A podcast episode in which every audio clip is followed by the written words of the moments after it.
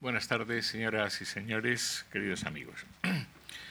Tras la doble introducción que tuve el placer de, darles y ustedes la gentileza de escucharme la semana pasada, hoy comienzan las tres sesiones en las que eh, estudiaremos a los compositores que hicieron música desde los años 50 hasta el fin de siglo. Y lo haremos guiados de la mano de la profesora Marta Cureses, que es, eh, en fin, muchos así lo pensamos, nuestra mejor especialista en estas cuestiones. Marta Cureses es directora de actividades culturales de la Universidad de Oviedo en la actualidad, universidad donde se doctoró en Geografía e Historia, Historia del Arte. Es también licenciada en Filología Anglo-Germánica por la Universidad de Salamanca, profesora titular del Departamento de Historia del Arte y Musicología, área de música, y profesora en la especialidad de piano y de didáctica de la música en el Instituto de Ciencias de la Educación, siempre en la Universidad de Oviedo. Sus ámbitos de investigación preferentes son, como ya sospecha, la música española del siglo XX y también las últimas tendencias de la música internacional, eh, cuestiones sobre las que se centran sus libros y la mayor parte de sus artículos y ensayos.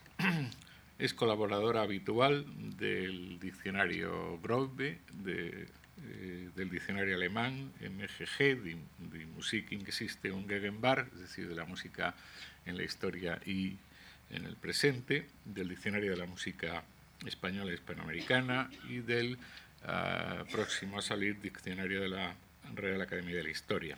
Ha publicado muchos trabajos por encargo de eh, entidades como eh, la Sociedad General de Autores, el Centro de Difusión ah, de la Música Contemporánea, eh, nosotros mismos le hemos encargado alguna cosa alguna vez y ha trabajado asimismo con la Junta de Andalucía en diversos proyectos.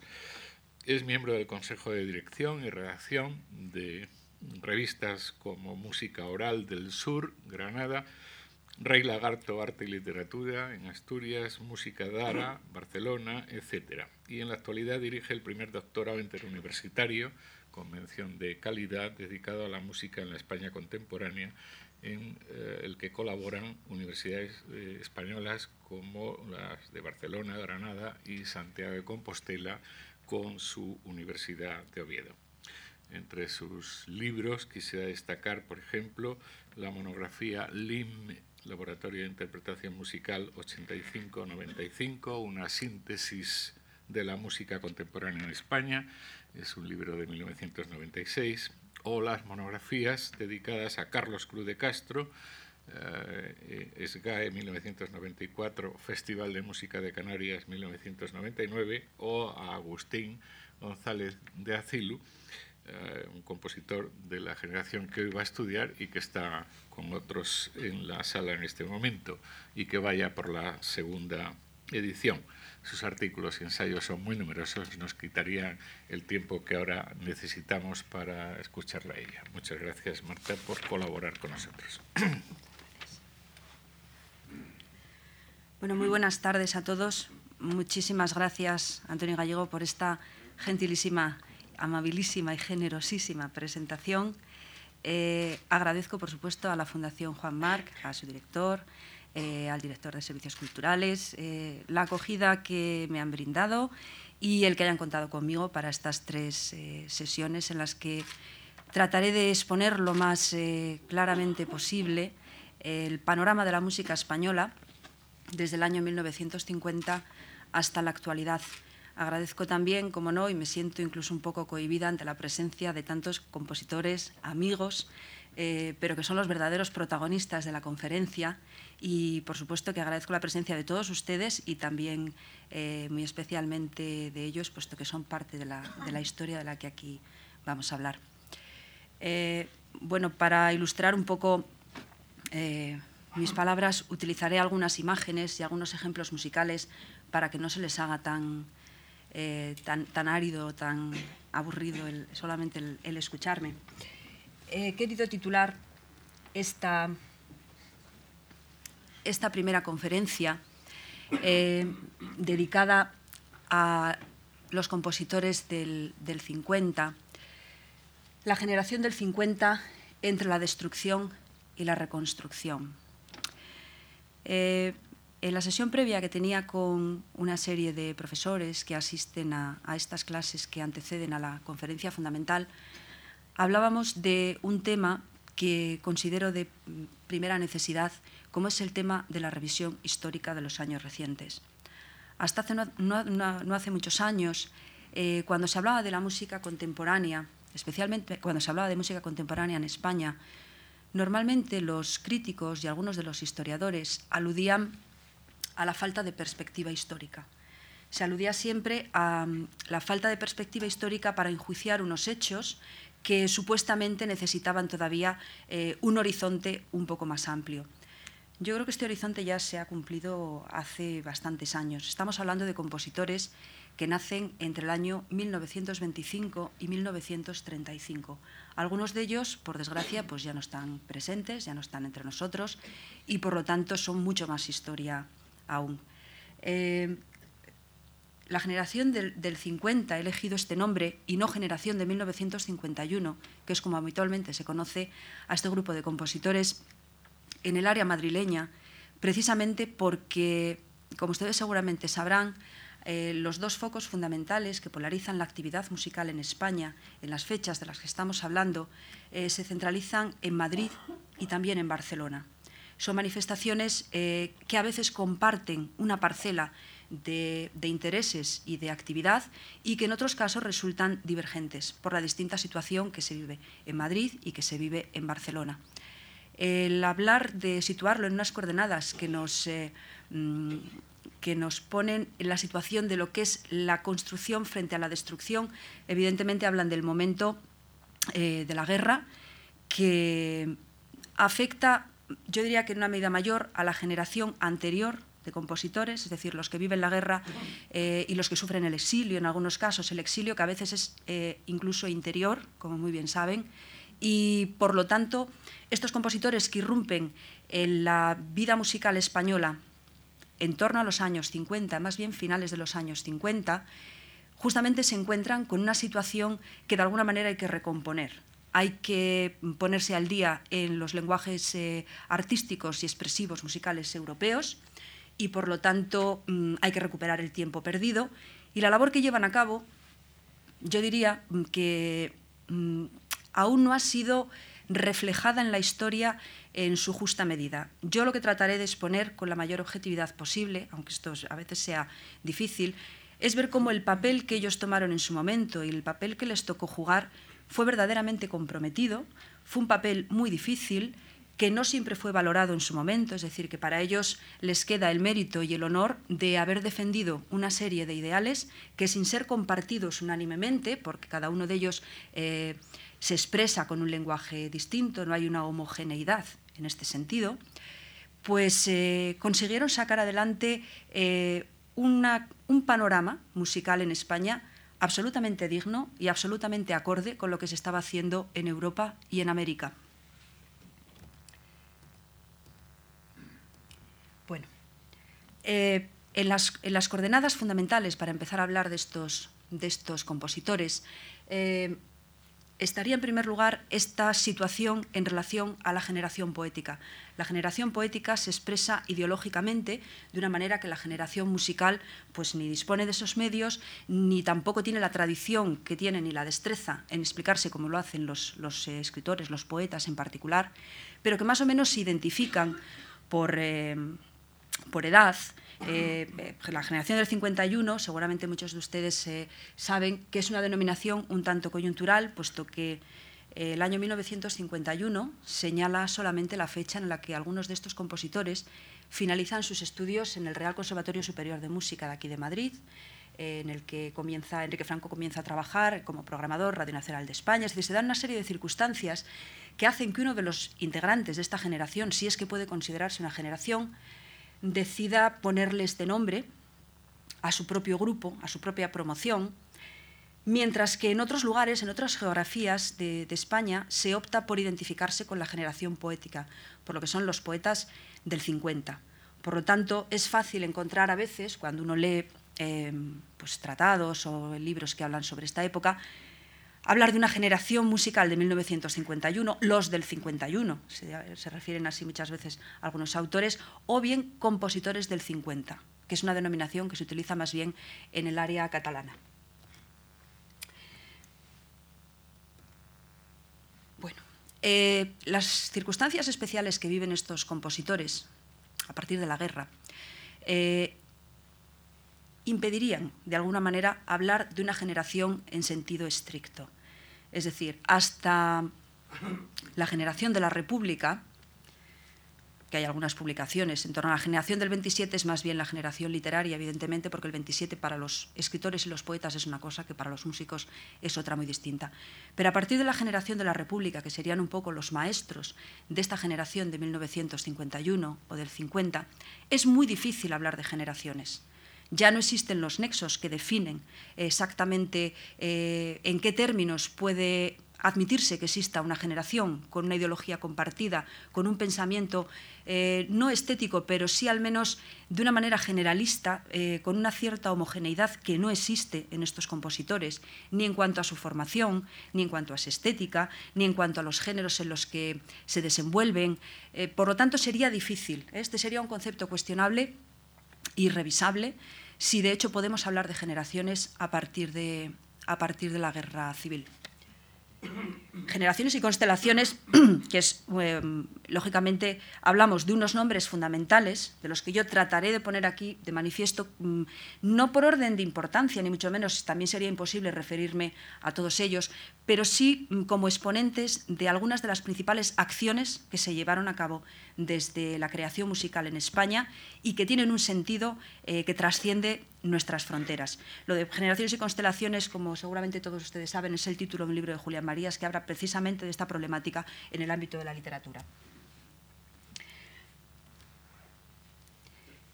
la situación en España de cierto aislamiento después de la guerra eh, no contribuye mucho a que los compositores que entonces acaban de terminar sus estudios en el conservatorio tengan una información eh, muy exacta de qué es lo que está ocurriendo en Europa y qué es lo que está ocurriendo en América. En algunos casos, quizá el área mm, de catalana se haya visto más favorecida en este sentido, porque los contactos con París son más fáciles, son más directos. Em, pero digamos que el entusiasmo y el deseo manifiesto de ponerse al día en estas estéticas eh, es clarísimo y se ve a través de numerosas iniciativas que este grupo de compositores, tanto los compositores del área madrileña como del área catalana, llevan a cabo de manera simultánea.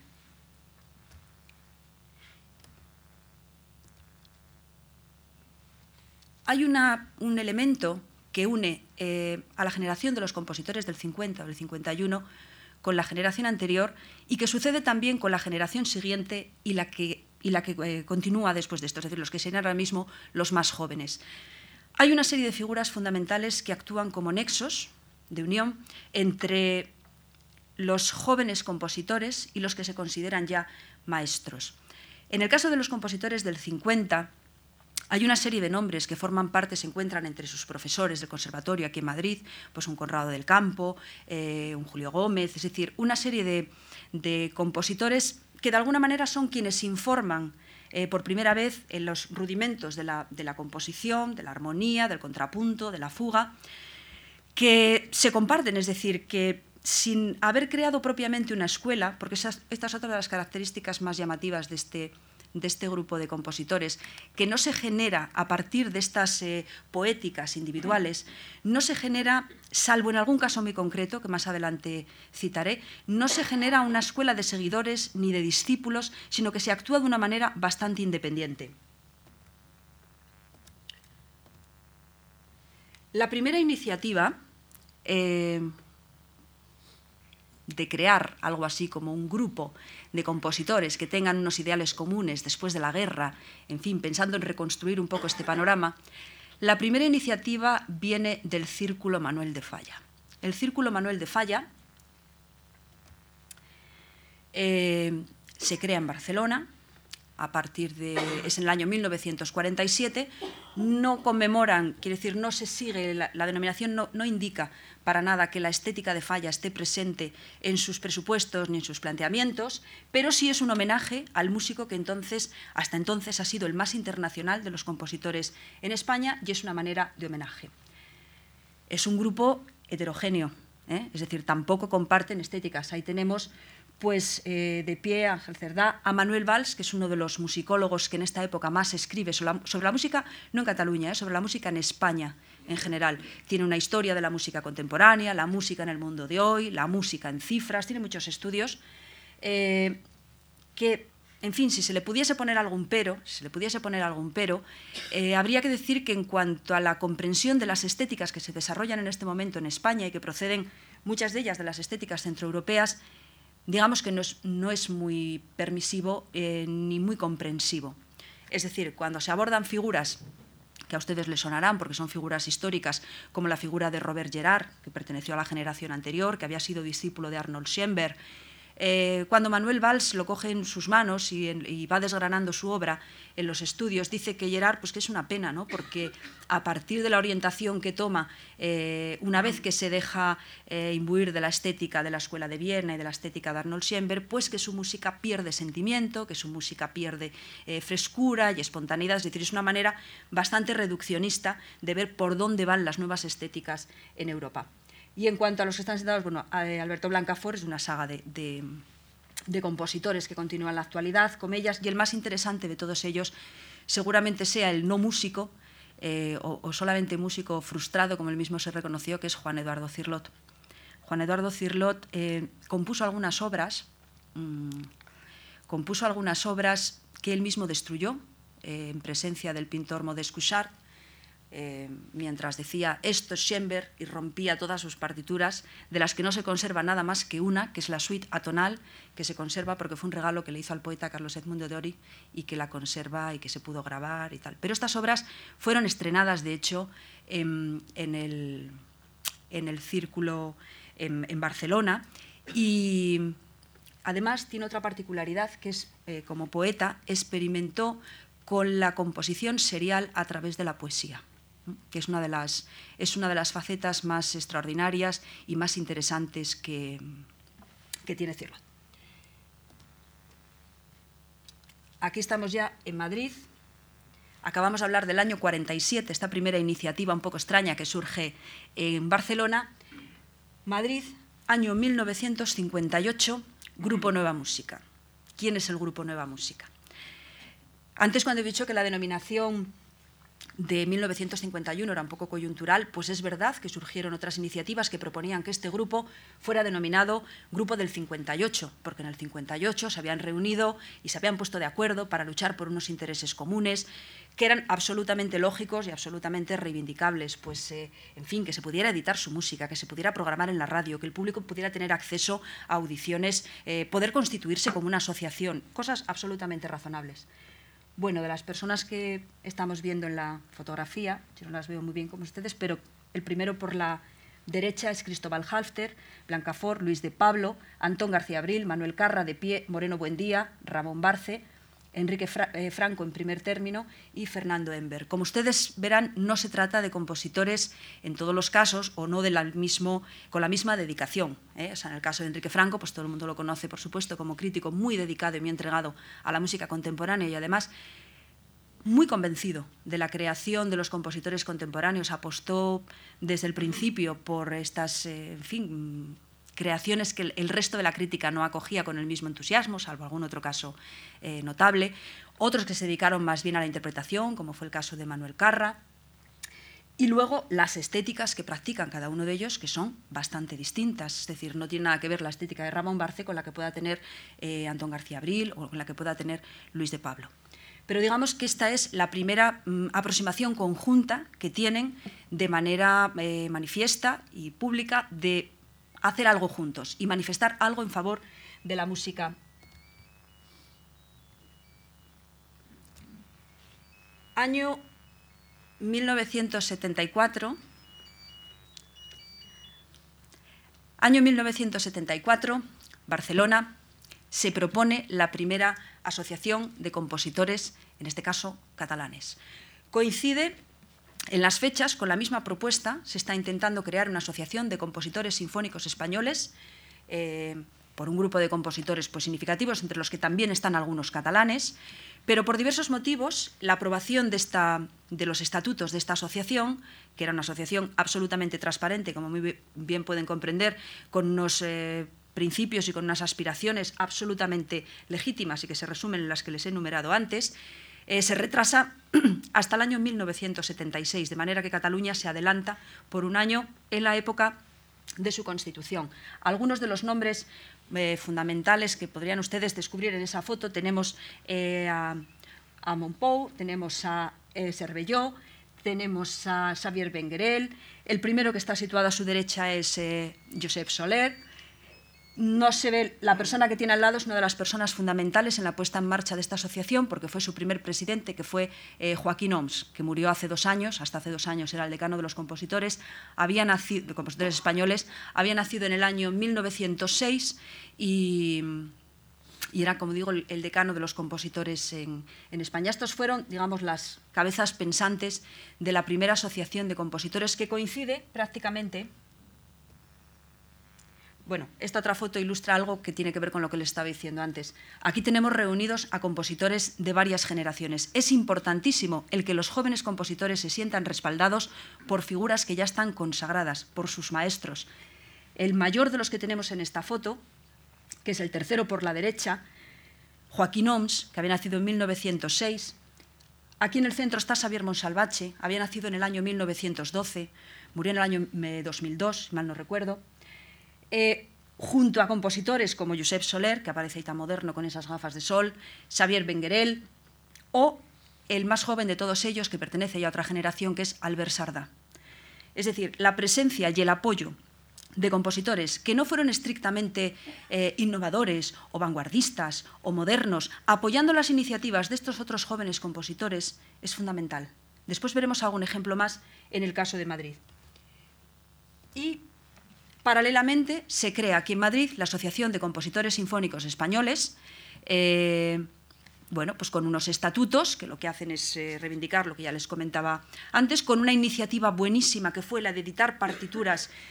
Editaron partituras que luego se distribuían gratuitamente a todos los centros de enseñanza musical, partituras que pretendían eh, pues que al alumnado llegasen nuevos lenguajes para que pudieran interpretarlo, no solamente conocerlo, sino interpretarlo. Eh, tuvieron iniciativas como las de grabar, perdón, grabar obras, que hasta entonces era muy difícil eh, acceder a ellas. Aquí tenemos algunos de los fundamentales, no están, no están todos, falta Francisco Cano, que formó parte de la Junta Directiva, pero sí que están los principales, Jesús Villarrojo, que es el primero de la derecha, que era el tesorero de la, asociación, Agustín González Acilu, Gonzalo Lavide, tristemente desaparecido, no formaba parte de esa junta, Claudio Prieto, Carlos Cruz de Castro, eh, Ramón Barce y Miguel Ángel Coria. Son compositores, como ustedes comprenderán, que no, no pertenecen a la misma promoción o a la misma generación, sin embargo se unen para este proyecto común. Es decir, tienen muy claro que como asociación tienen, eh, tienen, mucho que decir. Esta historia de la Asociación de los Compositores Sinfónicos Españoles es una historia que vale la pena. Yo hace tiempo dediqué un artículo a este, a esta historia, que además creo que lo titulé de esta manera, se llamaba La Asociación de Compositores Sinfónicos Españoles, Vocación Histórica. Es decir, lo que ellos llevaron adelante, y visto desde la perspectiva de hoy, verdaderamente tenía vocación histórica, porque reivindicaban los derechos mínimos que los compositores podían tener reconocidos en España. veremos pues, eh, una media docena de nombres de los fundamentales de esta generación no quiere decir que sean los más importantes ni los fundamentales, pero sí los que han marcado, perdón, los que han marcado de alguna manera un hito y los que han marcado eh, uno de los rasgos de la música, si es que se compone eh, de varias características que luego se desarrollan en vertientes distintas, qué es lo que han aportado cada uno de ellos, independientemente, como les digo, que hay otra serie de nombres que merecerían también estar entre ellos. El primero de ellos, y por edad, eh, Juan Hidalgo, eh, un compositor que nace en el año 1927, eh, con unos inicios en la formación bastante tradicionales y que desde muy pronto, desde muy temprano, eh, se conecta con los movimientos americanos y europeos, el movimiento llamado Fluxus, que en España tiene su correspondiente en lo que, en lo que es el grupo ZAG en el que no solamente está Juan Hidalgo, porque evidentemente está Ramón Barce, que es el gran ideólogo, por decirlo así, dentro del grupo, y otra serie de nombres que se van sumando, como el propio Tomás Marco, que se incorpora también a las actividades a partir del año 66. Eh, ZAG como tal es un grupo que se crea en el año 1964, pero en el que Juan Hidalgo tiene una presencia importante, sobre todo, como les decía, porque se vincula a las actividades y a la proyección que estas actividades pueden tener fuera de España. Eh, el primer punto de referencia para Juan Hidalgo eh, son las actividades que se desarrollan en el Black Mountain College, que es donde tienen lugar las primeras eh, acciones musicales, teatro musical completamente distinto de lo que se está haciendo en España en esta época. Se vincula con estos nuevos géneros, con el happening, con la performance y inmediatamente lo que va a hacer es mm, buscar una nueva vertiente, que no es el caso único, pero en su caso es muy llamativo, eh, inclinarse hacia la obra plástica, hacia la obra gráfica, hacia la fotografía especialmente, y ya busca un camino de expresión que va perdiendo de alguna manera los puntos de referencia que el público podría entender como exclusivamente musicales.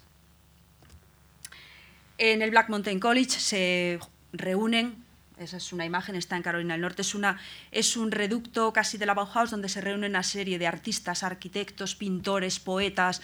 Eh, pues está Robert Rauschenberg, está Susan Weil, está bueno, pues un montón de, artistas internacionales que se proponen cambiar de alguna manera pues, las manifestaciones eh, artísticas, no sé si de una manera radical, pero desde luego de una manera muy novedosa. Juan Hidalgo es uno de los primeros que se da cuenta en que lo que se está haciendo aquí vale la pena, que merece la pena integrarse en ello y conecta inmediatamente esa es otra de las imágenes de la residencia donde los artistas pueden eh, eh, convivir, tienen actividades conjuntas, es decir, es, un, digamos que un compendio de las manifestaciones artísticas más sobresalientes de lo que es la vanguardia de, esta, de estos años. Mm, eh, las primeras las primeras manifestaciones así importantes que tienen lugar en este centro, les digo como orientación, aunque seguramente ustedes lo conocen, porque todas estas actividades fueron recopiladas en un catálogo que, se hizo aquí en el Museo Reina Sofía, que salió hace unos, unos años publicado.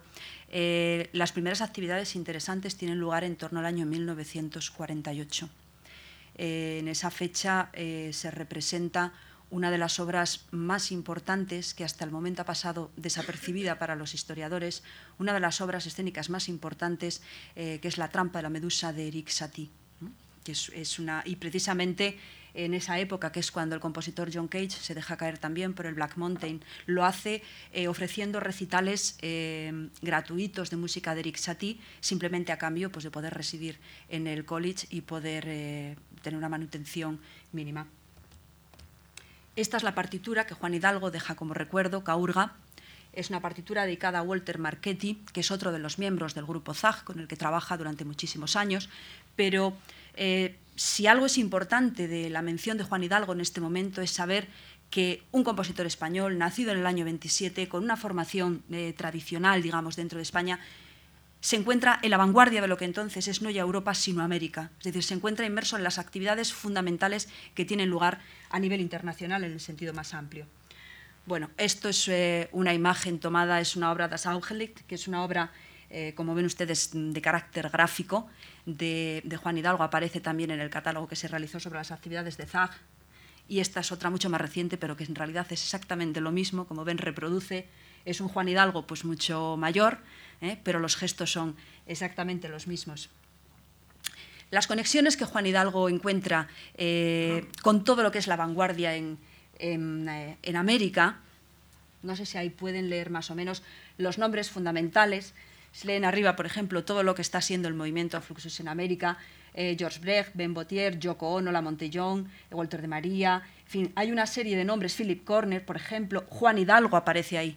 Esta es una, lo que se llama la, es un poco el desarrollo histórico, hecho como una especie de cuadro un poco raro a manera de escalera, hecho por Josh McCunas, que fue uno de los, un arquitecto de origen armenio, que fue de los primeros fundadores, junto con Dick Higgins, del movimiento Fluxus. Y ahí lo curioso es que ya está el nombre de Juan Hidalgo. ¿eh? El nombre de Juan Hidalgo forma parte de esa vanguardia internacional y de ese movimiento Fluxus internacional. Eh, un poco Higgins, que es este ideólogo de un poco el, motor también de Fluxus, eh, hace este intermediate chart, que es una especie de eh, cuáles son las intersecciones de las artes, es decir, cómo se borran las fronteras entre lo que son las artes visuales y las artes sonoras, cómo todo forma un compendio en el que hay una serie de interrelaciones. Eh, por ejemplo, pues el mail art, que es una de las cosas características de Fluxus, el arte por correo, que también lo hace Zag. Zag envía sus convocatorias por correo en sobres muy preparados, muy cuidados, luego veremos alguno. Eh, la performance art, los happenings, conceptual art, action music, el Fluxus, dance theater, y una serie de interrogantes que no se sabe muy bien qué es. Es decir, es una especie de intersección entre todas las artes posibles sin que ninguna de ellas sea la principal. Eh, esta fotografía, que es eh, Dick Higgins, mm, eh, realizando una obra que lleva por título Danger Music, música peligrosa, Em, a mí me recuerda mucho las manifestaciones de Zag aquí en Madrid, cuando sus escenarios eran los colegios mayores, eh, los salones de actos de las facultades, por ejemplo la de Derecho o la facultad, cualquiera de ellas le servía para este tipo de manifestaciones que no tenían otro tipo de acogida. Eh, es sintomático que exactamente lo que tienen ustedes ahí es un patio de butacas muy similar a los que llenaban los artistas de los músicos de Zag en los años 60 aquí en Madrid. ¿Eh? Son salones más bien donde la gente está entre divertida y un poco asustada, viendo qué es lo que hacen, viendo qué es lo que pasa. Eh, no se sabe si esto es arte o no es arte, si es música o no es música. Las manifestaciones a veces eran mucho más radicales. Esto es Danger Music número 2, eh, de Higgins con Alison Knowles, que le está afeitando la cabeza. Siempre se cuenta esta anécdota que se, cuenta siempre. A propósito de esta obra, cuando terminó esta, esta Danger Music, se supone que es música, se levantó una señora y le dijo, oiga, esto no es Schubert, ¿eh? Y dijo el hombre, claro, pero usted Schubert lo puede poner cuando quiera, yo para esto tengo que esperar seis meses. Esta es la explicación que él da de... hay muchas versiones de la Tanger Music. ¿eh? De hecho, mm, bueno, hay, hay, cosas absolutamente surrealistas dentro de este tipo de manifestaciones. Zag eh, es verdaderamente moderno. Es decir, Zag está absolutamente al día de todo lo que se está haciendo en Europa y lo que se está haciendo en América. Este es el segundo Festival Zag, Madrid, mayo 1966. Si pueden ustedes leer al revés en la solapa del, libro, de, perdón, de de la carta, que no sé si se ve que es una carta. Yo creo que queda, se ve que es un sobre, no sé si se ve que es un sobre. Bueno, el remite dice, cuando quiera, y se cita ahí a Wolf Bostel, que es uno también de los, de los integrantes de Fluxus, el único que tiene en España un museo propio, en Malpartida, en Cáceres, un museo, eh, en fin, que recoge buena parte de, su obra. Juan Hidalgo es el segundo que aparece, Walter Marchetti, Manuel Cortés, Eugenio de Vicente, Tomás Marco, eh, y luego está también Brecht, está Higgins, está Ligeti, está McCunas, está Patterson, es decir, forman un todo forman un todo. Esta es la importancia que tiene Zag, es decir, son verdaderamente modernos, verdaderamente están en la intelectualidad de lo que es la vanguardia musical y artística de ese momento, aunque seguramente si uno revisa la prensa de esos años, pues eh, están bastante maltratados y bastante vapuleados. Detrás de todo esto, evidentemente, hay una cuestión histórica que a mí no me gustaría, que me gustaría mencionarla para que no quedase en el aire. Es decir, todo esto no sale de la nada. Todo esto sale de figuras y de pensadores verdaderamente importantes para el desarrollo de todas estas manifestaciones artísticas en España, pues pensadores de la talla de Ramón Gómez de la Serna. Es decir, cualquiera que revise este catálogo de ismos encontrará en él las claves de muchísimas de las manifestaciones que, lejos de ser una pura anécdota, son pura intelectualidad, pura y absoluta intelectualidad. Las invitaciones que Zag envía por correo, por eso antes puse esa carta al intermedio chat donde se habla del mail art, el arte que se manda por correo, pues son tan curiosas como estas, ¿no? Eh, en fin, es, irónico, como ustedes verán, es una vuelta al mundo a la que Zag invita a todo el mundo, todo el que se quiera, que quedan invitados, especialmente todos los seguidores españoles de Zag, todos los que lo deseen, todos los gastos de desplazamiento y estancia correrán por cuenta de Zag, con cargo a generosas dádivas de varios millonarios y grupos musicales de la capital.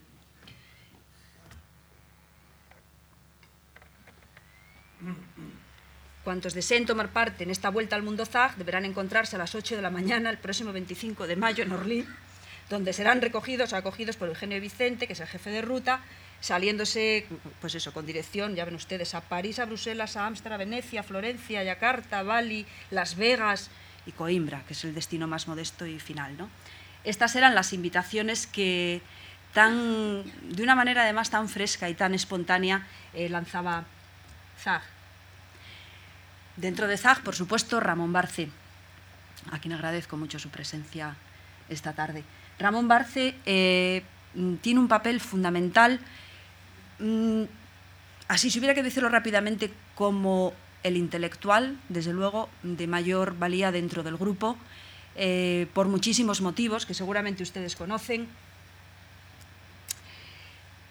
Una de las cosas que me gustaría subrayar, aparte, bueno, su formación, que evidentemente es eh, solidísima, me gustaría subrayar la labor que Ramón Barce ha desarrollado como traductor de los principales tratados que informan sobre la creación, especialmente sobre la composición del siglo XX y no solamente sobre la composición. No solamente son tratados que a él le puedan interesar, como pueda ser la armonía de Arnold Schoenberg o como pueda ser pues incluso la sociología de Blaukov, que es una pues muy necesaria y que además él escribe unos prólogos cuidadísimos prácticamente con leerse el prólogo ya lo, en fin, ya lo descubre uno todo, el tratado mm, de armonía microtonal de Loisaba, sino, por ejemplo, tratados que él mismo ha dicho en alguna ocasión, bueno, esto a mí no me sirve, pero creo que a otro le podrá servir, como es el tratado de armonía de Schenker. Es decir, la armonía schenkeriana, eh, evidentemente, para el tipo de música que, Ramón Barce ha compuesto siempre, porque además es uno de los poquísimos autores que ha sido siempre fiel a unos principios, que no se ha desviado nunca hacia otro tipo de salidas distintas de las que han marcado desde el comienzo de su carrera su, digamos, su trayectoria muy, muy, muy bien definida, pero ha hecho esta gran labor de difusión y de acercamiento de estos tratados eh, a un público muy amplio. Dentro de una estética expresionista, aunque claro, es muy difícil hablar de los compositores, sobre todo si están ellos delante, es difícil que a uno le den siempre la razón, pero dentro de una estética expresionista, mm, seguramente su caso, junto con el de otros dos nombres más, y no podríamos citar eh, ningún otro caso, em, son los casos más puros, es decir, de estar fieles sin ningún tipo de concesión a un lenguaje que no sea fiel tanto desde el punto de vista expresivo como estético, es decir, es un procede todo claro, es de los pocos compositores también que ha creado un, o que ha ideado, no sé si se puede decir creado o ideado, un sistema, también entre comillas, o procedimiento de composición, que son muy pocos los que lo han hecho. El sistema de niveles, que es un sistema que él emplea en la mayoría de sus obras, eh, es un procedimiento que, como él muy bien explica en alguno de estos prólogos, creo que es en el prólogo de la traducción del libro de Alois Saba, eh, el tener un sistema, componer a través de un sistema, dice él, es una falacia. Es decir, no se puede decir que el sistema eh, resuelva los problemas de dialéctica o, si se quiere, de microdialéctica de la composición. Ahora bien, componer de una manera anárquica eh, tampoco resuelve nada.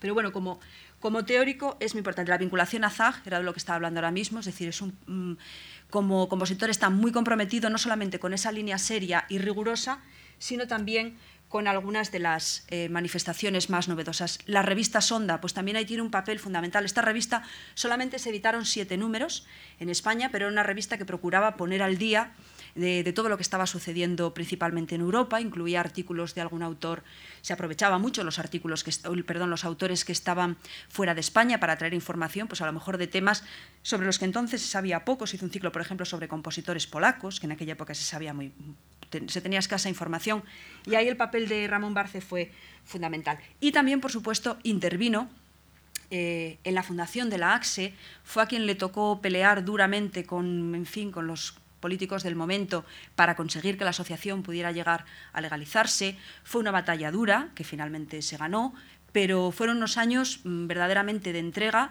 y de tesón por parte, por parte de Ramón.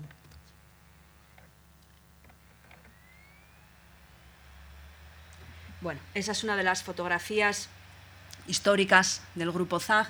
Juan Hidalgo, a la derecha, Ramón Barce y Esther Ferrer, que estuvo también muy unida al grupo ZAG. Es una de las fotografías, pues,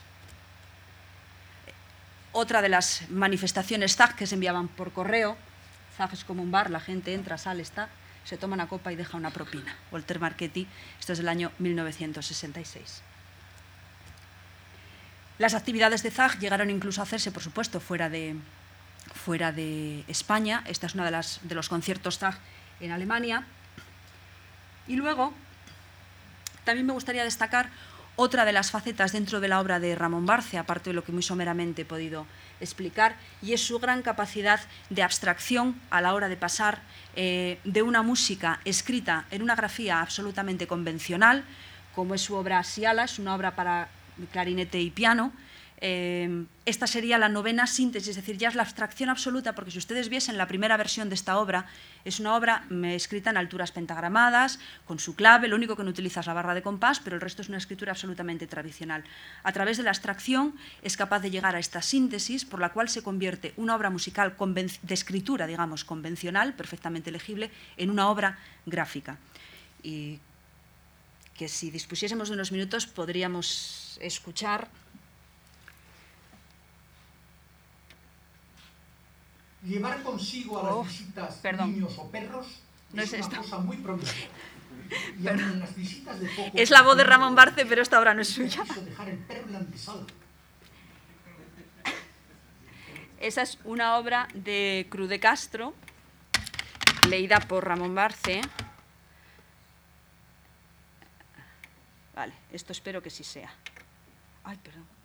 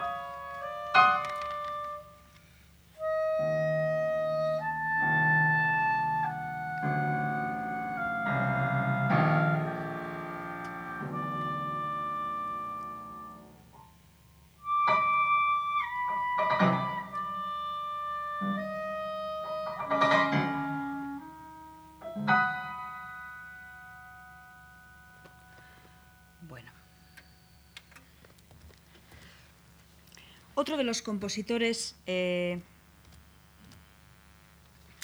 que merece la pena destacar dentro de este grupo del 50 es un compositor que recientemente ha regresado a España, pero que prácticamente pasó los años fundamentales, eh, estos años en los que se empiezan a desenvolver los lenguajes en sintonía con Europa, en Alemania. Es José Luis de Delas, que nace en el año también 28 ya ven ustedes que su trayectoria es internacional desde los comienzos, mm, desde que a partir de Utrecht y ya instalarse en Colonia se dedica muchísimo a todos los estudios, sobre todo en la radio, ¿eh? experimentaciones electroacústicas y también sobre todo creaciones basadas en elementos literarios y plásticos.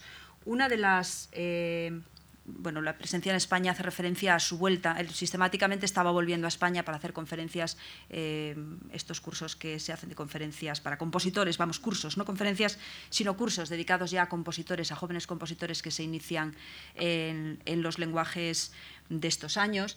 Pero sobre todo también tiene importancia porque durante su época de estancia en Alemania eh, recibe a diversos compositores españoles que acuden circunstancialmente este es el caso de José Sercos, tristemente desaparecido porque murió bastante joven, pero esta es una visita que le hizo a José Luis de Las. Cercos es el de la derecha, este compositor con esta pinta tan tímida, ¿no? tan de, y un hombre interesantísimo, que trabajó también muchísimo sobre textos literarios eh, verdaderamente importantes. Pues como digo, José Luis de Verás eh, sirvió un poco de apoyo a las visitas que estos jóvenes compositores realizaban a Alemania en unos años verdaderamente difíciles. Otro de los nombres emblemáticos es el de Carmelo Alonso Bernaola, que también desapareció hace unos años. Bueno, tiene una formación, prácticamente esto lo comparte con casi todos los compositores de su, digamos, de su, de su promoción, Cale Sotero, Julio Gómez, Enrique Masó, o sea, eran todos profesores de aquí del Conservatorio Superior de Música de Madrid. La formación de, de, Bernaola es una formación de base italiana, con Petrasi en Darmstadt, con Messiani Maderna, con Celibidache. Eh, trabaja fundamentalmente eh, la praxis sonora como una fusión de elementos, es decir, eh, considerándolos no de una manera individual, sino como de una manera conjunta, y es uno de los poquísimos casos de relación directa de magisterio sobre un compositor de la generación siguiente. No existen los magisterios en estas generaciones.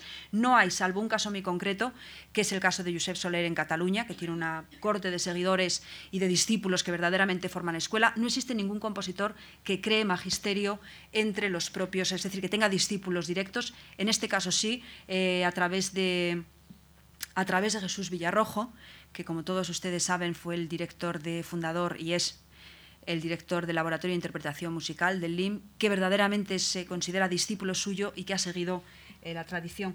Bernaola estuvo en los primeros, colaboró, colaboró en todas las actividades que en aquella época eran importantes para estos jóvenes compositores. Esta es una fotografía en Darmstadt.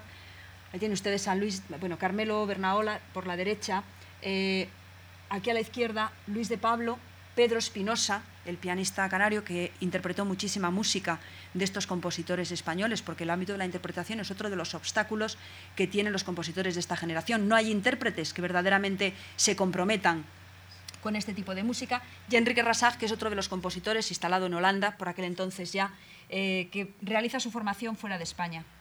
Esta es otra de las actividades, año 63, Mallorca, está Ramón Barce, Cristóbal Halter, Bertomeu, Luis de Pablo, Benguerel, es decir, son actividades en las que toman parte activa, muchas veces pues en conexión, por ejemplo aquí tenemos una fotografía en la que aparece Penderecki, que es eh, uno de los referentes fundamentales para los compositores españoles de estos años, con el que aparece en más de una... Ahora lo veremos, es en la siguiente imagen.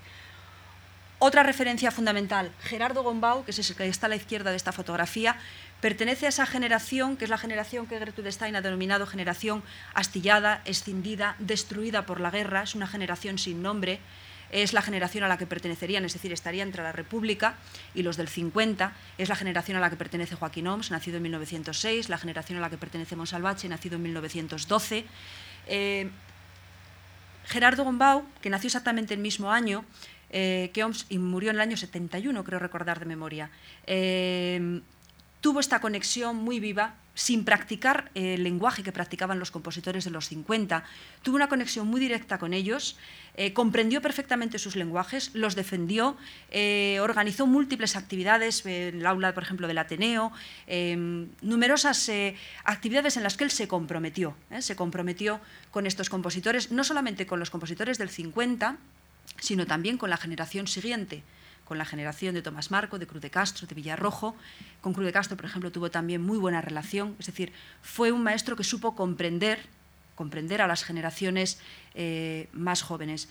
Y fue Em, Gerardo Bombau era hijo de un fotógrafo salmantino, vivió siempre, pues, pues fue de los, de los compositores que no salió de España, ¿eh? pero que de alguna manera también se sintió en ese aislamiento pues muy mm, identificado con lo que las jóvenes promociones estaban haciendo y que él pues no, no pudo hacer porque su época era otra. Esta es la fotografía a la que me refería, la otra donde aparecen eh, pues Carmelo Bernaola, Penderecki, eh, Tomás Marco y, María Rosa, su, esposa, que es también de la misma época. Otro de los compositores fundamentales de esta generación es José María Mestre Escuadrén. Es del año 29, es uno de los principales impulsores de todos los movimientos que tienen lugar en Cataluña y que son interesantísimos. Iré un poco rápido porque me parece que voy a quedar corta de tiempo.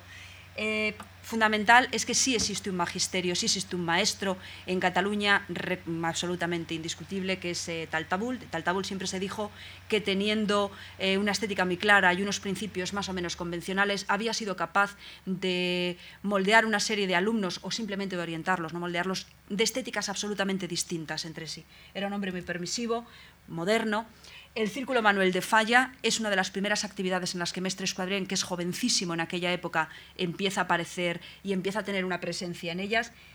En el Club 49, que se escinde de, de la revista Cobalto, que había asistido previamente, aquí es donde se ve la colaboración entre los plásticos, los literatos, los músicos, eh, nacen, eh, tienen su sede en el Hot Club de Barcelona, que era un club de jazz, donde estos... Eh, Artistas en general eh, se reunían para organizar actividades de muy diverso signo. Es verdad que algunas de ellas tenían que ver con el jazz, pero el motivo para hacerlo aquí no tenía ningún otro fundamento más que que aquella, aquel local existía legalmente, se podían celebrar conciertos sin reuniones, sin solicitar ningún nuevo permiso, y el hecho de que salgan de que el Club 49 esté relacionado directamente con el Hot Club de Barcelona, que era un club de jazz, solamente tiene ese, ese fundamento. Eh, lo importante que hace Mestre Escuadrén es que toma el relevo de lo que era el Club 49 y eh, eh, inaugura lo que se denomina música oberta o música abierta, que es ya en el año 1960, organizando una serie de ciclos en los que en Barcelona pasan una serie de personajes que hasta entonces no habían venido nunca a España. Participa en la fundación de la CC, en las músicas de acción, muchísimo en las músicas electroacústicas y otras manifestaciones que en último término tienen que ver sobre todo con la obra plástica. Su última obra publicada es una obra que ha hecho en colaboración con Antoni Tapies, que se llama Crank Crank, en la que Tapies ha hecho los, eh, eh, toda la parte gráfica y Mestres ha hecho la música, que es una música igualmente, o sea, desde el punto de vista visual es una música eh, gráfica. Bueno, simplemente como ilustración para que vean ustedes las primeras actividades en torno al Círculo Manuel de Falla, un jovencísimo mestre escuadrén a la derecha del todo de la fotografía, al lado del pianista Jordi Giró, que entonces creo recordar que era el marido de Ana Ricci, la en el centro está Josep Sercós, ¿eh? este compositor ya desaparecido. Pero en fin, la fotografía lo que da muestra es esto de la presencia, ya ven lo jovencísimo que es en esa, en esa foto. Estas son eh, la tarjeta de presentación de música abierta, pone curso 1959-60, fue exactamente eh, ahí vendrá la fecha, pero fue en el 11 de mayo de 1960, cuando se presenta en la capilla de Santa Ágata, de Santa Ágata, se presenta música abierta. Esta fotografía es muy importante porque en esta fotografía está reflejada la buena sintonía que existía entre los compositores catalanes y madrileños. A la derecha está Joaquín Oms, que no se sabe por qué, siendo un hombre de estética absolutamente expresionista, había sido el único discípulo de Robert Gerard, que a su vez había sido discípulo de Schoenberg, eh, Joaquín Oms había llegado a visitar a Siember en un par de ocasiones en Alemania. No tenía nada que ver con lo que hacían estos chicos jóvenes de música oberta y sin embargo está ahí apoyándolos. Eh, Cercós, Juan Hidalgo, casi irreconocible detrás de, Cercós, está ahí detrás. Juan Hidalgo en las actividades de, presente en las actividades de Barcelona. Ana Ricci, Mestre Escuadrén, el pianista Pedro Espinosa y, a la izquierda del todo Luis de Pablo. Es decir, compositores eh, madrileños, del área madrileña, totalmente integrados, luego ya lo que pasa en un futuro es otra cosa, pero totalmente integrados en estas manifestaciones de manera conjunta y apoyándose mutuamente. Algunas de las actuaciones más importantes que consiguieron hacer allí, pues por ejemplo traer al pianista David Tudor, que era una auténtica novedad en España, una conferencia de Karl-Heinz Stockhausen, eh, proyección de películas, se hicieron música concreta, electrónica, músicas experimentales, es decir, se hicieron una serie de actividades que entonces eran verdaderamente novedosas en España. Estos son algunos de los programas, de las actividades que también hacían en torno al jazz. Eh, tenían un ciclo de cine, un ciclo de poesía, un ciclo de música contemporánea. Eh, de hecho, creo que no, he puesto ninguna imagen de esto, pero eh, llegan a estar, incluso llegan a traer a la compañía de Mercer Cunningham y a John Cage, que se alojan en, en se lo diré, actúan en Sitges Otras de las actividades, otra de las manifestaciones, esta es una obra de Mestre Escuadrén, que es una obra que se lleva por título La Suite Bufa. Eh, es una obra para piano, tiene un piano muy complicado. En este caso el pianista es Carla Santos, que sale ahí pues, disfrazado en algunas. La bailarina, la primera esposa de, de José María Mestres, Terry Mestres, y la cantante Ana Ricci, que aparece ahí a, la derecha. Esta fotografía está tomada también como actividad del Club 49. Y luego, detrás de todo esto, había una figura fundamental, que es la figura de Joan Prats, que aparece en el centro de esa fotografía. Eh, eran los tres Joans muy importantes en esta, en esta época y en esta cruzada. Eh, Joan Prats, Joan Brosa, que es quien está a la derecha de la fotografía, y Joan Miró, mi amigo de, de Prats, que en muchas ocasiones cedió sus obras hizo dibujos para que pudieran subastarse y con ese dinero organizar conciertos. Esto fue una actitud verdaderamente positiva y desinteresada por su parte. Y luego Antoni Tapias, que es el que aparece a la derecha. Pero es una muestra de cómo los artistas colaboraban mutuamente para actividades cuya única finalidad era musical. Bueno, esto ya es una obra colectiva, también muy propia. Es una obra eh, que se llama Corazón de Manzana, Cop de Poma, en la que ya ven ustedes que es una colección, hay un dibujo de, Miró, los cierres de la caja son de Villelia, eh, los textos son de Brosa y no se ve el nombre, pero la partitura es de Mestre Escuadrén. Es una obra colectiva de la que se hicieron muy, pocas, muy pocos ejemplares, como ha ocurrido con esta última que ha publicado con Tapies, pero que demuestra la conexión y la intertextualidad, si se puede decir así, de todas estas manifestaciones. Y luego también es verdad que la iniciativa eh, tiene una muy buena acogida por parte de bueno, lo que era la alta burguesía catalana, que tiene poder en ese momento para permitirse cosas, pues como lo que están viendo en esta fotografía. Esta fotografía es la casa de Ricardo Gómez, la Ricarda. Ahora le han hecho, creo que han expropiado una parte para hacer una nueva pista del aeropuerto del Prat. Era una finca grandísima que sigue existiendo en la actualidad donde eh, se hacían todo tipo de actividades musicales, artísticas. No eran fiestas, eran propiamente pues esos recitales, eh, conciertos de todo tipo. Eh, se acogía a los artistas que residían allí pues, durante X tiempo. La compañía de, John Cage, de Cunningham estuvo aquí alojada cuando, estuvo, cuando vino Cage a, a Barcelona. Y bueno, gracias a estas iniciativas también salían adelante buena parte de estas manifestaciones.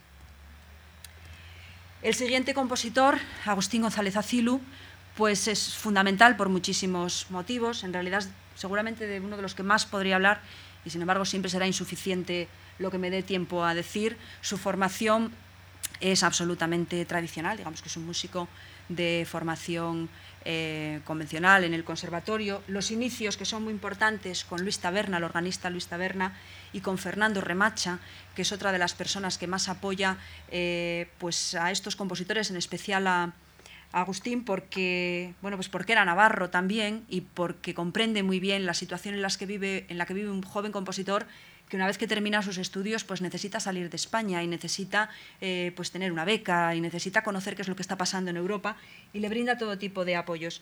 Eh, estudia en París, en Italia, en Darmstadt y si hay que destacar algo de su obra, se podrían decir muchísimas cosas, yo destacaría sobre todo eh, las experimentaciones fonéticas que él hace, el, analizar, utilizar procedimientos de análisis lingüístico aplicados al, análisis musical es una de las cosas más novedosas que él hace. Cuando él se le ocurre en el año 64 eh, analizar espectrográficamente un texto en el Consejo Superior de Investigaciones Científicas y decide hacer este espectrograma, que es una cosa que es rarísima porque no se le ha ocurrido en España a nadie, sí se han hecho cosas similares eh, unos años antes, no mucho antes, eh, en el Laboratorio de Fonología de Milán, donde trabaja Humberto Eco, con Luciano Berio, con Luigi Nono, pero esta idea es absolutamente original por parte de, Azul, es decir, es, una cosa intuitiva que él sabe que el futuro tiene mucho que ver con esto, es decir, el futuro, todas las disquisiciones en torno a la melodía, por ejemplo, en la nueva ópera, eh, cómo debe adaptarse al texto, en qué debe consistir, él tiene muy claro por dónde va eh, yo diría que estética y éticamente es una persona absolutamente comprometida, absolutamente comprometida, con unos principios muy firmes, muy sólidos. Es una persona de sentencias absolutamente reflexivas, de las que uno tiene que pensarlas, son, digamos que son casi como saetas muy, con, con un mensaje muy, muy, muy condensado.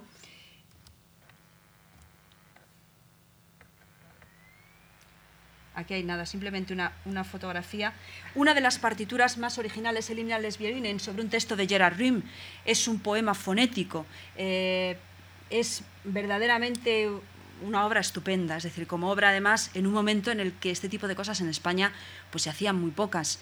Eh, esta obra la estrenó, si mal no recuerdo, Lily Greenham, después ha sido hecha por Esperanza Baz y por otra serie de, cantantes. Es una obra muy difícil, es una obra comprometida, tanto desde el punto de vista técnico como desde el punto de vista estético.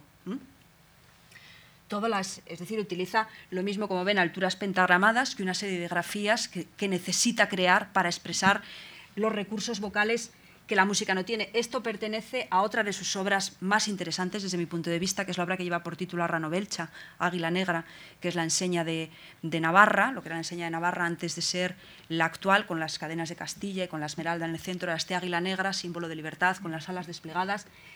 Es, estupendo. Mm, si ven ustedes arriba, este es un recurso muy, muy curioso. Elegí este ejemplo porque me parece muy interesante a, manera de rezo, dice arriba. Es un momento en el que los, instrumentistas, incluso los cantantes, recitan muy rápidamente unas cifras que son fechas históricas en la, historia de Navarra, desde, su, desde la pérdida de independencia y una serie de cosas, y que talmente parece que al ser dichas en voz baja y muy rápido y dichas, parece que, estuvieran rezando. O sea, que en realidad es este efecto que el público tiene, que es como la manera de Luego, en, la, en cuanto a la obra instrumental, pues claro, es interesantísima. Yo ahora siento no poder detenerme más. Quería poner además un ejemplo eh, de uno de los géneros en los que Acilu se mueve con una maestría absoluta, que es el género del cuarteto. Él lo ha dicho muchas veces, que expresarse a través de un grupo monotímbrico es muy difícil. Eh, la orquesta a veces es difícil manejar una orquesta, pero la orquesta muchas veces arropa y el cuarteto es verdaderamente algo que desnuda mucho la música. Tiene una austeridad a partir de esa monotímbrica que verdaderamente no admite dobleces y no admite tapujos. La música funciona o no funciona. Su obra sinfónica, desde luego, es importantísima y siento no poderme detener más en esto porque podría hablar durante días de ello. El siguiente compositor, eh, Cristóbal Halfter, es el que da nombre a esta generación, es del año 30. Tiene también, pues, en fin, una formación también tradicional. Conrado del Campo es otro de los compositores, es de los que primero sale fuera de España. O sea, hay que pensar que en el año 36-39 no salía mucha gente fuera de España. Entonces, el poder ya estar en contacto con lo que es, eh, pues, con, la música que se hace en París, en Roma, eh, está en la dirección del conservatorio, muy importante, en el año 68 se estrena en la sede de la UNESCO su cantata Yes Speak Out, que es una de las obras que le da más fama internacional. Creo que hay una fotografía. Eh, conexiones, sí, con la última etapa de Falla, con el lenguaje europeo y eh, desafíos del mundo actual, que es una cosa que será un poco la conclusión de todo esto. Eh, una de las características que tienen estos compositores, lo cito en el caso de Cristóbal Hafter, pero podría, podría citarlo en el caso de otros, es cómo se desenvuelven en un mundo absolutamente cambiante. Es decir, estos señores pasan de una situación de posguerra en la que las condiciones de estudio, de trabajo, de vida para un músico son muy duras, porque vivir de la música hoy no se puede, pero entonces se podía menos todavía, eh, cómo van evolucionando y cómo van asumiendo todos los desafíos que la vida actual les va planteando. Muchas veces... Eh, como es el caso de, de Cristóbal, pero también sucede en otros compositores, asumiendo, por ejemplo, que los hechos culturales que tienen mayor relieve, los hechos históricos, los hechos políticos, son una excusa para revisitar esa historia, que es el caso de Don Quijote. ¿eh? Don Quijote es una de las obras que más trascendencia ha tenido, en la, no porque sea de las más recientes, sino porque el momento en el que Halfter compone esta obra sabe muy bien cuál es el momento histórico que está por llegar, ¿eh? que está por vivir. Eh, me parece que hay alguna fotografía. Bueno, hay una fotografía histórica con Stravinsky, con Ataulfo Argenta, paseando, es decir, la conexión con lo que son los popes de la música europea en este momento. Ese es el estreno de la cantata Yes Speak Out en la sede de la, de la UNESCO en diciembre de 1968, bajo la dirección del propio Cristóbal Halfter.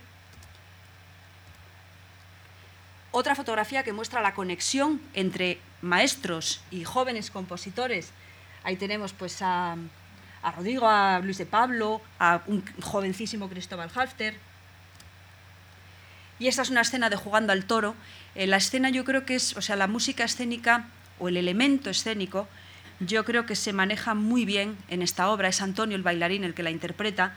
Para mí es una obra histórica, desde luego, por, por, las muchas ramificaciones que tiene y por las muchas maneras que se puede entender esa vía que sin ser neonacionalista, no, necesariamente, sí que tiene muchos elementos que sugieren algo de lo que podría ser música española. Esta es una de las partituras más gráficas de Halfter, porque también es verdad que todos estos autores eh, transitan un poco por las principales tendencias que se desarrollan en Europa. Este es el homenaje a Picasso. Es una partitura, como ven, pues que combina también las alturas pentagramadas con, elementos puramente gráficos. Bueno, muy rápido porque no les quiero cansar. Luis de Pablo es otra de las figuras eh, fundamentales de esta generación.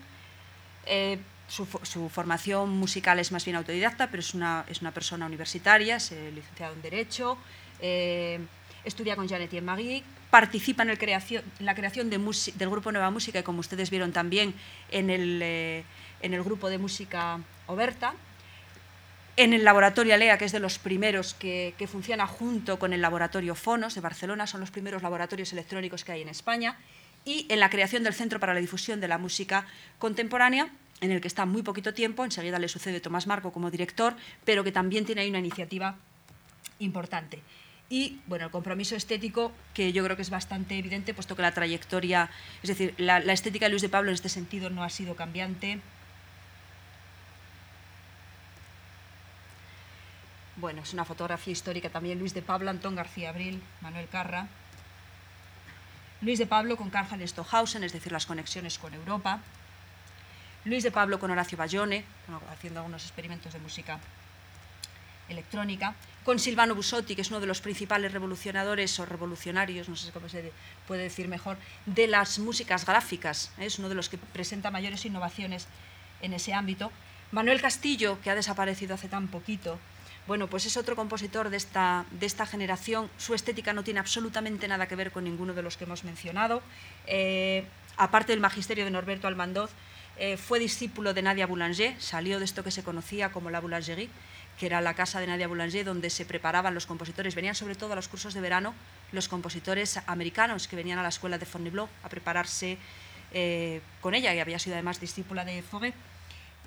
Combina muy bien pues, eh, toda la faceta del mundo del sur al que pertenece con pues, una estética también bastante firme y bastante bastante homogénea desde los principios y además es uno de los pocos compositores, que esto ya se ha perdido, el compositor-intérprete. Es decir, para el compositor el salir al escenario a defender su propia obra es verdaderamente difícil. Eh, él estrenó toda su obra para piano prácticamente, luego Ana Guijarro es la que en fin, ha tocado muchísimo su música, incluso aparte de la de órgano, que después Jesús Enrique Ayarra es el que ha difundido también más toda su obra, pero durante muchos años fue compositor-intérprete. Yo creo que esto tiene un valor añadido.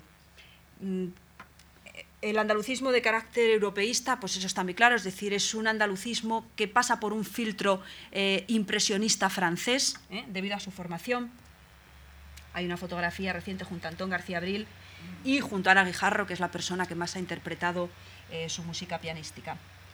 Luis Callejo, pues también desaparecido tempranamente, pertenece a lo que se llaman los compositores tecnológicos. Los compositores tecnológicos son un poco, yo pienso siempre que es como los radiólogos en la medicina, ¿no? son, son técnicos y muchas veces no, les, no se les entiende el valor estético y el valor expresivo de su música porque se dedican a esto, se dedican a la técnica, a producir música con tecnologías. Ingeniero industrial, fue quien llevó la parte eh, técnica del laboratorio Fonos de Barcelona, la fundación, que primero fue Fundación Fonos, luego instalada en, los sótanos de la Fundación Miró, Crea el Stocos 4, que es el primer generador de música aleatoria con cuatro voces independientes. Es este que aquí ven, esos son los bajos, los antiguos sótanos de la Fundación Juan Bart, donde estaba instalado el laboratorio. Xavier Benguerel, también exiliado en Chile, también discípulo de, de Taltabul, integrado en un grupo totalmente artificial que nunca llegó a asistir, que se llamaba el Grupo de los Cinco, igual que los rusos, se llama Grupo del Cinc, que no llegó nunca a asistir porque era totalmente fantástico. Por ejemplo, en este grupo se metió a Robert Gerard, que por aquel entonces ya residía en Cambridge, residía en el campus, no venía a España para nada, porque se había marchado exactamente en el año 38, se instaló en Cambridge, donde lo nombraron doctor honoris causa por aquella universidad y no volvió más que alguna vez de verano eh, a hacer alguna visita o con motivo de, alguna, de algún estreno. Pero estaba metido en ese grupo, bueno, las referencias al impresionismo francés, a Bartok, a Stravinsky, digamos que son las tres referencias clásicas en muchos de los compositores de, esta época que hacen un lenguaje más o menos convencional. Una de las obras, aparte de esa ópera de cámara, Splin, una de las obras que más eh, fama le ha dado fue una recreación del libro Vermel, del libro rojo de la abadía de Montserrat. Juan Guin del año 1931, también discípulo de Taltabul, fundador del grupo Diablo sin Música, publicó Aborigine, que es una síntesis de su pensamiento, fundó el Centro de Documentación y Difusión de la Música Contemporánea, es otra de las historias revisitadas un poco en la línea de lo que dije antes, esta obra suya, Gaudí, en el año 2004, pues evidentemente tiene que ver bastante con el momento histórico, esta es una foto. Romana Lis es otro de los nombres, ya estoy terminando, otro de los nombres fundamentales, este es del área mallorquina, es un compositor bastante menos conocido que otros dentro de su generación, es un músico de un gran oficio, es músico de jazz profesional, es decir, que eh, todas las facetas de improvisación que tienen provienen de, este, de, esta, de esta vertiente. Hizo muchísima música cinematográfica, seguramente eh, ustedes no lo saben, pero todas estas series tan famosas cuya música corresponde a Antón García Abril, como La fauna ibérica, El hombre y la tierra, las orquestaciones son todas de Roman Alís. En la época que las hace, pues el orquestador no tiene un trabajo reconocido, digamos, es decir, no aparece ni en los créditos, se hace un trabajo un poco de base, se le dan unos compases y él a partir de ahí tiene que arreglarse un poco. Hizo muchísima música de películas, por ejemplo, la primera película que dirigió Pilar Miró, eh, que es una película, además estuvo prohibida por la censura mucho tiempo, no solamente por cuestiones de escenas de sexo, sino de sadismo. ¿eh? Una película protagonizada por Ana Belén y por Emilio Gutiérrez Cava. Eh, pues la música es fantástica, totalmente estupenda, o de otros directores de cine como Carlos Fandiño, que hizo películas tan famosas como La Espuela, por ejemplo, que recreaban todo el mundo andaluz de los señoritos y del de, el desprecio a la mujer y de las juergas flamencas y todo este mundo. ¿no? nada, simplemente una imagen de García Abril.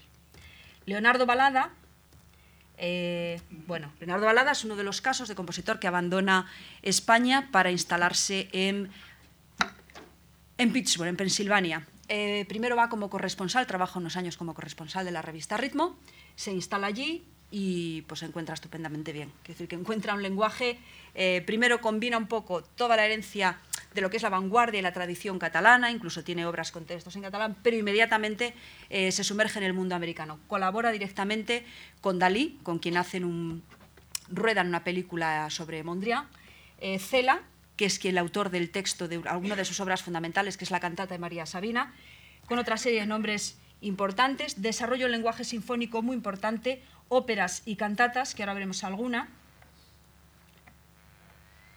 esta es el estreno de la cantata María Sabina, ahí aparece con Cela, la buena fotografía es bastante mala. En el Carnegie Hall, él es, profesor de la Universidad Carnegie Mellon de Pittsburgh, donde enseña composición y dirección, y esto es con motivo del estreno de esta cantata, que es una cantata muy interesante porque recrea la vida de una bruja que vive en Oaxaca, que existió de verdad, era una especie de curandera que, en fin, utilizaba la medicina natural y que finalmente es quemada viva. Esto fue una historia de verdad, ¿eh? no es una historia que se cuente de ficción finalmente es quemada eh, viva por, sus propios, seguidores. ¿eh? Entonces él recrea, a partir de este texto que escribe Camilo José Cela, recrea esta historia. Y luego el tipo de ópera que hace es una ópera absolutamente americana. Es decir, incluso él no oculta, no sé si lo pone ahí, eh, no lo pone, pero pone, es una cartoon ópera, es una ópera de dibujos animados, tragicomedias de cámara. bueno, la primera se llama Verdugo, Verdugo, que está ambientada en el Far West, o sea que es una, es una ópera totalmente, en fin, con cowboys y cosas de estas, ¿no? Y la siguiente, The Town of Greed, que es la ciudad de la codicia, es un poco la secuela de la anterior. Es una música, eh, pues, muy eh, inmersa en todo lo que es eh, la música americana, que yo creo, vamos a ver,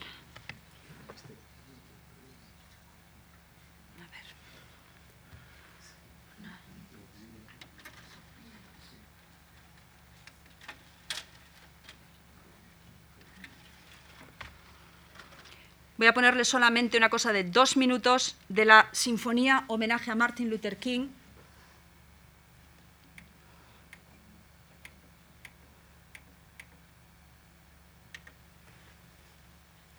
Sinfonía en negro, homenaje a Martin Luther King. Es el último movimiento que se titula Triunfo.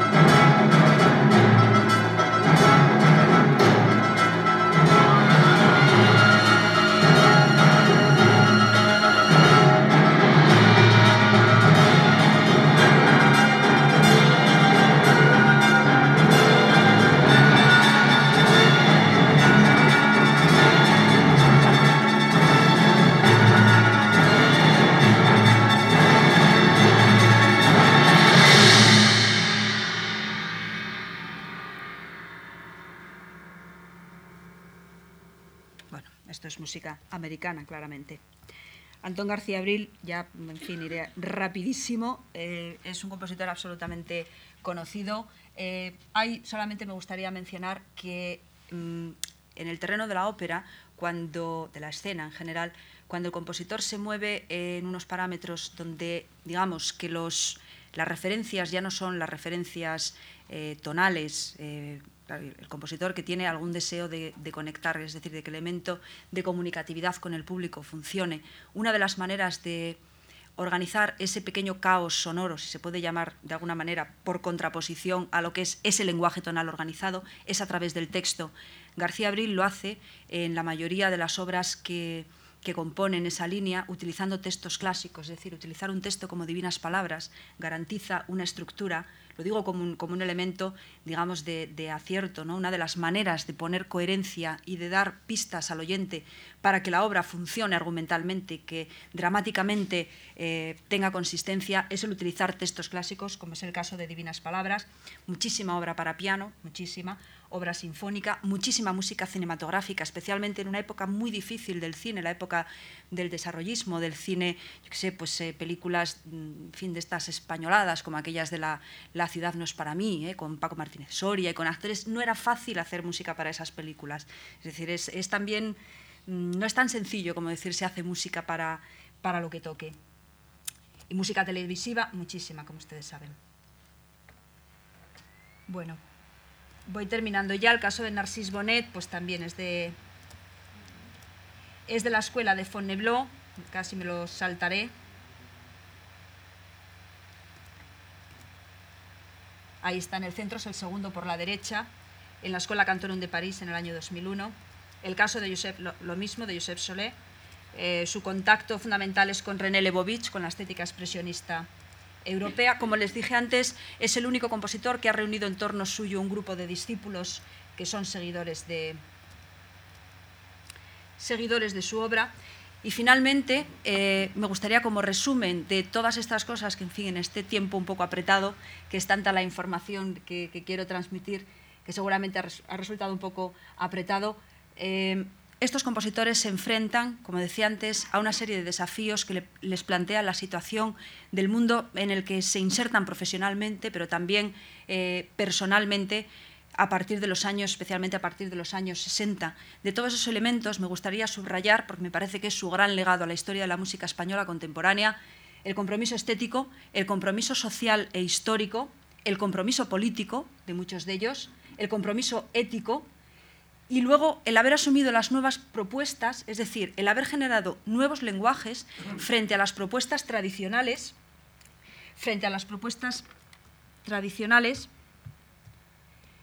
que, que son lo que verdaderamente han mm, ayudado a configurar un panorama eh, compositivo español eh, que se distingue de lo que pueda ser los lenguajes franceses, los lenguajes italianos, los lenguajes europeos, y que son los que han ayudado en definitiva a que la historia de la música española de la segunda mitad del siglo XX tenga una presencia a nivel internacional. Me gustaría simplemente agradecerles a todos ellos su labor, a los que han venido hoy, desde luego agradecerles su presencia y a todos ustedes, pues muchas gracias por su atención.